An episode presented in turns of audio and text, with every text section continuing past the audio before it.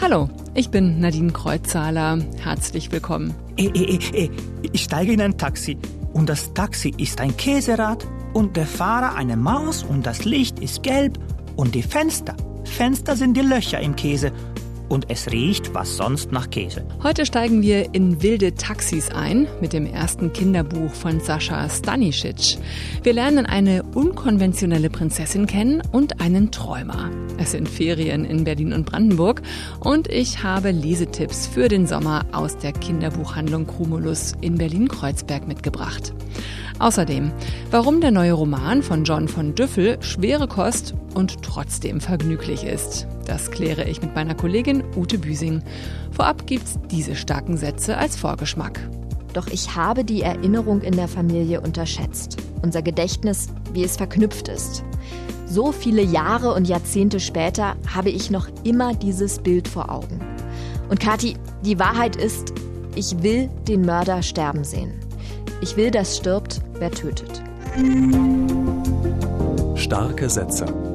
Der Literaturpodcast von Inforadio. Sie ist die Meisterin der Kurzgeschichten, Alice Munro. Gestern hat sie ihren 90. Geburtstag gefeiert. Starke Sätze gratuliert nachträglich. Seit einigen Jahren lebt Monroe zurückgezogen im Osten Kanadas und hat sich 2012 nach ihrem letzten Short Story Band Liebesleben zur Ruhe gesetzt. 2013 wurde die Kanadierin mit dem Literaturnobelpreis ausgezeichnet und im Gespräch mit dem Nobelkomitee, damals in einer Videoaufzeichnung, hat sie erklärt, warum sie aufhören wollte mit dem Schreiben. That was a decision. I wanted to behave like the rest of the world. Ich wollte einfach so wie der Rest der Welt leben können, sagt sie. Als Schriftstellerin bist du nie wie andere Menschen. Du machst etwas, das andere nicht kennen. Du kannst mit niemandem darüber reden. Es gibt die verborgene Welt und die normale Welt. Ich glaube, ich war einfach müde, so zu leben. Ich habe das ja mein ganzes Leben so gemacht. Uh,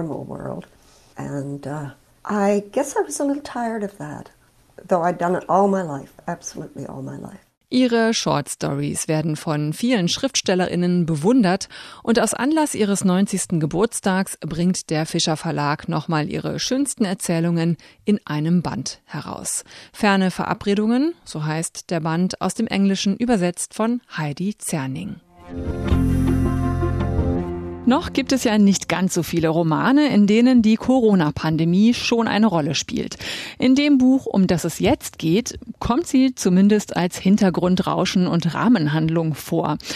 Die Wütenden und die Schuldigen von John von Düffel spielt im März 2020. Der Schriftsteller aus Potsdam, der auch als Dramatiker am Deutschen Theater Berlin ist, schien sich ja bisher auf Wassergeschichten spezialisiert zu haben, zuletzt in seinem Roman Der brennende See. Jetzt erzählt von Düffel von einer Familie, die durch tragische Umstände auseinandergerissen ist, jetzt aber trotz Coronavirus und trotz Coronavirus-Variante, die sich aus ausbreitet, nochmal zusammenfinden will oder auch muss. Mir geht's gut. Abgesehen davon, dass mein Opa stirbt, meine Mutter in Quarantäne ist, mein Vater in der Psychiatrie und mein Bruder sich um gar nichts kümmert. Das war keine Antwort, sondern eine Grenze, die sie zog. Selma wollte nicht über sich reden, schon gar nicht über ihr Dilemma, in dieser Familie so viel auffangen zu müssen und andererseits nicht richtig dazuzugehören. Sie hatte sich inzwischen damit abgefunden, die normalste und zugleich die Außenseiterin zu sein unter all den Geistlichen, Ärzten, Musikern und Künstlern. Meine Kollegin Ute Büsing hat den Roman gelesen. Es ist also ein Familienroman. Die Corona-Pandemie kommt vor. Hm, ich weiß ja nicht, ob ich das unbedingt lesen will. Äh, und die Pandemie ist ja auch nicht das einzige schwere Thema in die Wütenden und die Schuldigen, oder? Es geht um Schuld und um Sühne ja, Schuld, Sühne vergeben und verschwunden sein. Auch wenn man das auf den ersten Seiten dieses Romans nicht annehmen würde, richtet John von Düffel darin doch einen ganz klaren moralischen Kompass auf familiäre Strukturen, auf unterdrückte Schuldgefühle, vergessene Verantwortung, auf ungeheuerliche Leerstellen, die durch verschwundene, lebende wie Tote entstanden sind. Das ist also schon ein ziemlich schwerer Stoff, der dadurch nicht leichter wird, dass eine der Hauptfiguren ein totgeweihter protestantischer Pastor in der Uckermark ist und eine andere ein Rabbi, der nach dem Schicksal seiner Großeltern forscht in Berlin. Klingt auch nach Familienaufstellung und nach unterdrückten Gefühlen, die sich hier Bahn brechen.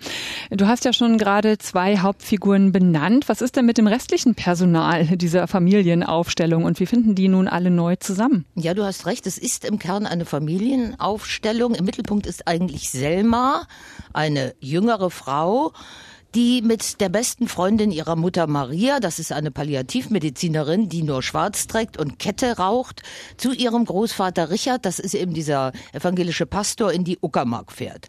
Und dort soll sie ihm mit dem Betäubungsmittel Fentanyl die letzten Lebenstage erleichtern. Und dieser Richard wiederum, der hadert damit, dass er seinem Sohn Holger nach dem Tod seiner Frau nie wirklich nahe kommen konnte. Holger, das ist Selmas Vater, der sitzt nach einem Selbstmordversuch offenbar seit Jahren in verschiedenen Psychiatrien. Und jetzt soll noch einmal ein letzter Kontakt hergestellt werden, eben zwischen Holger und Richard, wegen Corona wenigstens virtuell. Und unterdessen schleicht sich ein schwarzer Kater bei Richard ein, der bald den Namen Morpheus verpasst kriegt und hier, nachdem ihm zunächst selbst ein Krebsgeschwür herausoperiert wird, zum Lebensretter der Menschen wird oder zumindest werden könnte. Hm, also das mit dem Kater, das gefällt mir schon wieder ganz gut. Mir auch. Aber es geht, wenn ich das richtig verstehe, in diesem Roman im Kern also um Leben und Überleben?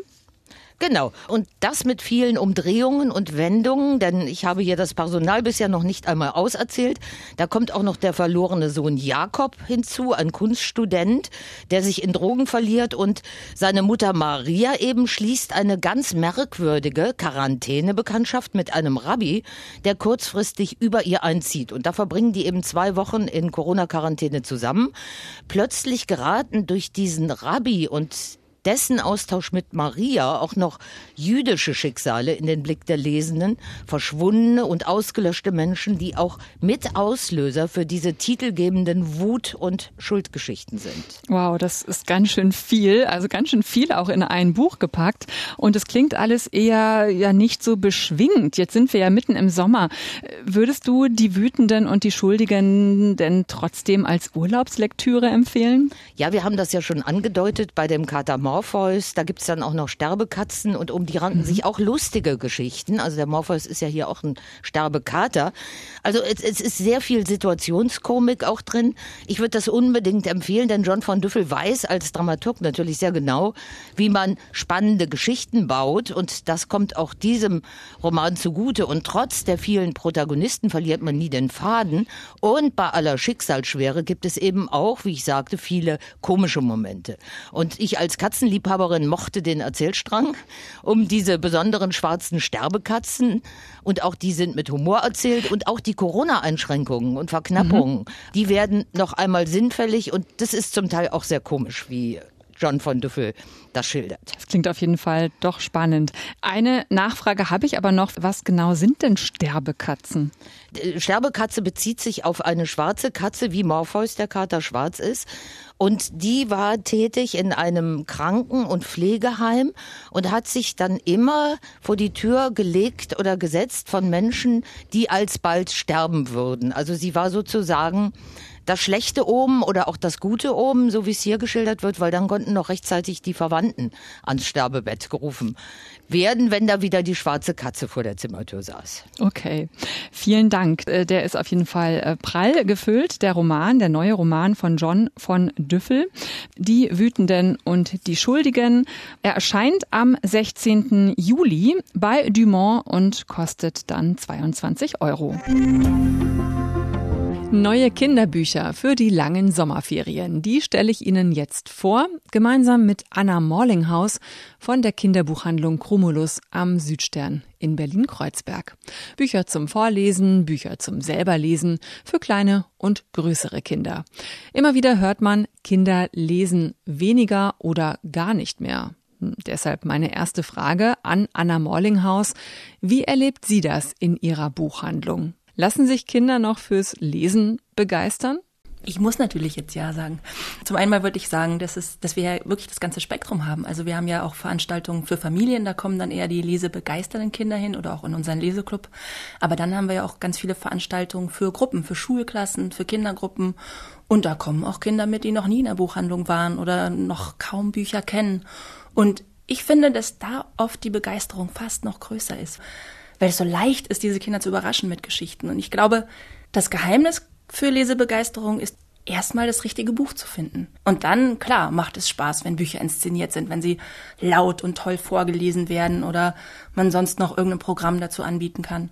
Und welche Erfahrungen machen Sie selber damit? Also wie lesebegeistert sind Ihre eigenen äh, Kinder? Ähm, das ist ganz unterschiedlich auch. Also es ist ein bisschen hängt vom Alter ab. Ich glaube, so bis sie anfangen selber zu lesen und man vorliest, ist die Begeisterung immer da, weil auch dieses gemeinsame Erlebnis so wichtig und so stark ist. Ich habe vier Jungs, die von 13 bis zwei Jahren ist da alles dabei. Und da die richtigen Bücher zu finden, ist auch so eine Herausforderung. Also wo kann jemand äh, nebendran sitzen, der elf und der sieben ist? Da habe ich zum Beispiel heute auch ein Buch dabei, bei dem das wunderbar geklappt hat. Und dann, wenn man anfängt selber zu lesen, ist es so ein bisschen, da kommen dann andere Interessen dazu. Dann kommen die Freunde, die spielen plötzlich eine ganz wichtige Rolle im Leben. Und ich finde es aber, glaube ich, auch gar nicht so schlimm. Ich hat bei mir in meinem Leben auch Phasen gegeben, wo ich viel gelesen habe und weniger gelesen habe manchmal sind einfach andere Sachen wichtiger. Und ich glaube, schön ist, wenn man den Kontakt nicht verliert. Also wenn man zum Beispiel dann eine Zeit lang Hörbücher hört, einfach weil man sich für Geschichten noch interessiert. Oder wenn man eben so lange wie es geht vorliest. Sie haben ein Buch dabei, das heißt Hey Hey Taxi. Hey Hey Taxi, äh, das Buch von Sascha Stanisic und Katja Spitzer. Bei uns war das so ein richtiger Brummer, also einer der wirklich absoluten Lieblingserscheinungen von dieses Frühjahrs. Und ich habe das jetzt auch nochmal mitgebracht, weil wir auch gerade eine Ausstellung dazu aufbauen und das so bei uns im vollen Mittelpunkt steht. Und es sind Geschichten, 28 an der Zahl, 28 Geschichten, die alle so einen ähnlichen Rahmen haben. Also es geht los mit, hey, Taxi, ein Mann steigt in ein Taxi ein und dann geht es irgendwo hin und es passieren ganz viele verrückte Sachen und am Ende kommt der Mann wieder nach Hause, die enden immer mit und dann geht es zurück, zurück zu dir und das dir ist dann im Falle von Sascha Stanisic sein eigener Sohn gewesen, für den und mit dem er die Geschichten geschrieben hat und für den Vorleser ist es natürlich das Kind, das neben einem sitzt oder die Kinder und die sich dann dadurch nochmal ganz besonders angesprochen fühlen. Hier mal ein Auszug aus dem Hörbuch AAA Taxi von Sascha Stanisic, gelesen von ihm selbst. Eh, eh, eh. Ich steige in ein Taxi und die Taxifahrerin ruft, schnallen Sie sich an, es wird jetzt blitzig. Wie wird es? Blitzig, äh, zack, zack, zacklig, leopardürig. Meinen Sie schnell? Schnell? Nein, nein, schnell kann jeder. Stürmös, da, das kann nur ich. Äh, stürmisch vielleicht. Blinzelig, elanesk, spitzfink. Na gut, ich hab's heute wirklich etwas rapidlich. Juhu! ruft die Taxifahrerin und tritt auf das Gaspedal. Wir flitsekündeln durch die Straßen und schon sind wir wieder hier. Hier, zu Hause, bei dir. Sascha Stanisic, den kennt man ja als Literaten. Er hat ähm, den Deutschen Buchpreis gewonnen und dann ist er unter die Kinderbuchautoren gegangen und so wie Sie das erzählen, mit großer Begeisterung und äh, großem Erfolg. Wir haben noch nicht über die Illustrationen gesprochen, die ja auch in der Ausstellung dann zu sehen sein werden. Was ist da das Besondere? Das öffnet nochmal ganz andere Welten und das hat Katja Spitzer so toll gemacht. Diese Energie, die in den Texten drin sind, die Kraft, die spiegelt sich auch so schön in diesen strahlenden, leuchtenden Farben wieder. Okay, dann kommen wir mal zum zweiten Buch, das Sie hier auf den Tisch gepackt haben. Soran Drenker. Pande Kraska Pampanella für Kinder ab zehn Jahren. Ich habe es, wie gesagt, vorgelesen für sieben und elf und es hat richtig gut funktioniert. Die Hauptperson Pande Kraska Pampanella ist eine Prinzessin, elf Jahre alt und bestimmt auch die ungewöhnlichste Prinzessin, die ich so kenne aus der Bücherwelt. Auf jeden Fall privilegiert und auch sehr extravagant, beherrscht schon mehrere Sprachen, Kampfkünste, ist auf der ganzen Welt bekannt, aber auf der anderen Seite auch ein einsames, nachdenkliches Mädchen und einer ihrer größten Ängste ist, dass sie keine beste Freundin findet. Und in dem Buch möchte sie das angehen Ich sage gleich in dem Buch, weil es auch nur der erste Teil ist. Es kommt noch ein weiterer. Sie möchte das angehen und geholfen wird ihr von den drei treuesten Menschen, ihrem Leibwächter, ihrem Chronisten und ihrer klugen Patentante. Und sie reisen dann um die halbe Welt in dem Buch, um die passende beste Freundin zu finden. Und das erweist sich als gar nicht so einfach. Und Soran Wenka hat auch noch eine Erzfeindin mit einem sehr gewieften, unheimlichen Diener eingebaut, die für zusätzliche Spannung sorgen. Und bei dem Buch ist es wirklich so, dass ich auch als Vielleserin keine Ahnung hatte, wo mich das nächste Kapitel hinführt. Und es war eine unglaubliche, wirklich schöne Lesensfreude. Es sind ganz viele starke Mädchenfiguren aber trotzdem, ich habe das zwei Jungs vorgelesen und die waren total dabei. Überhaupt alles an dem Buch hält sich an keine Konventionen. Okay. Dann haben wir noch ein äh, drittes Buch. Sarah Pennypacker hier im echten Leben. Kann ein Träumer die Welt verändern? Für mich ist das ein, Buch, das ich jetzt auch noch vorstellen möchte, weil es so schön in die Sommerferien reinpasst. Also es beginnt auch mit den Sommerferien und ich habe es jetzt ausgewählt, weil die anderen beiden so knallverrückt sind und auch gerade Panegraska Pampanella vielleicht nicht für jede Leserschaft das richtige Buch ist. Hier im echten Leben spielt eben wirklich im Hier und Jetzt und ist viel geerdeter. Ware, ein schüchterner, sensibler Junge, soll wieder ins Jugendzentrum gepackt werden, was er überhaupt nicht möchte, aber seine Mutter, die so ein bisschen eine Helikoptermama ist, besteht darauf. Und schon gleich am ersten Tag äh, entfernt er sich ein bisschen, klettert auf den Baum und sieht dann nebendran ein brachliegendes Grundstück mit einer alten Kirche und dahin haut er ab und dort trifft er ein Mädchen, Jolene, die den, diesen Brache für sich beansprucht. Und am Anfang geraten die so ein bisschen aneinander, raufen sich aber zusammen und da entsteht dann eine ganz besondere, tolle Freundschaft. Aber vor allem findet er eigentlich für sich und mehr Selbstbewusstsein. Und es ist so ein Buch, das ist so von seiner Geschichte, ich glaube, man merkt es schon, wenn ich es erzähle, so angelegt, dass es ein bisschen amerikanisch, was kitschig ist, glaube ich, so dieses Glaub an deine Träume, verwirkliche dich selbst. Und deswegen habe ich es wichtig dazu zu sagen, dass Sarah Pennypacker eine ganz besondere Sprache hat und auch die Charaktere, auch die Nebenpersonen, die sie sich ausdenkt, sind eher so schroff und ungewöhnlich. Und dadurch umschifft sie so diese Kitschfalle. Und ich glaube, dadurch ist es am Ende einfach ein Buch, das einen so glücklich macht und erfüllt. Wollen Sie vielleicht mal einen Satz daraus vorlesen? Draußen suchte sich Ware einen Platz weit genug von den anderen, so dass er die Situation überblicken konnte, gleichzeitig aber nahe genug war, so dass ein Erwachsener annehmen konnte, er genieße sinnvolle soziale Interaktion. Anna Morlinghaus von der Kinderbuchhandlung Chromulus am Südstern in Berlin. Ihre Empfehlungen für die Sommerferien finden Sie auch online auf inforadio.de. Und zum Schluss noch ein Tipp von mir. Der Poetry Slammer und Autor Patrick Salmen hat jetzt auch sein erstes Kinderbuch geschrieben, Der gelbe Kranich. Ein alter Mann findet darin eines Tages einen Baukran bei sich im Garten, so riesig, dass dessen Spitze und Führerhäuschen in den Wolken verschwinden.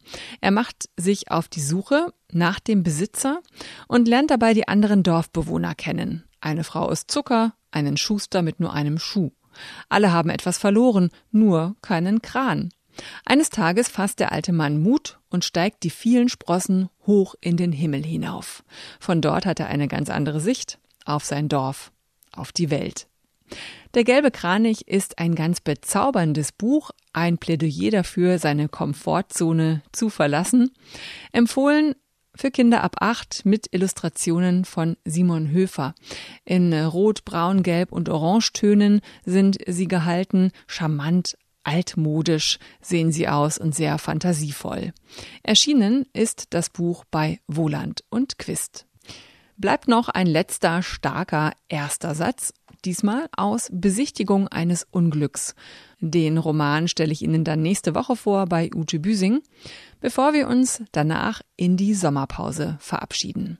Nicht deine Zeit. Das sei doch nicht meine Zeit, sagte Yps.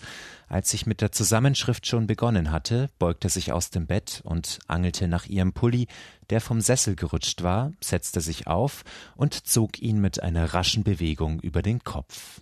Ich bin Nadine Kreuzzahler. Danke fürs Zuhören. Bleiben Sie stark. Starke Sätze. Der Literaturpodcast von Inforadio. Wir lieben das Warum.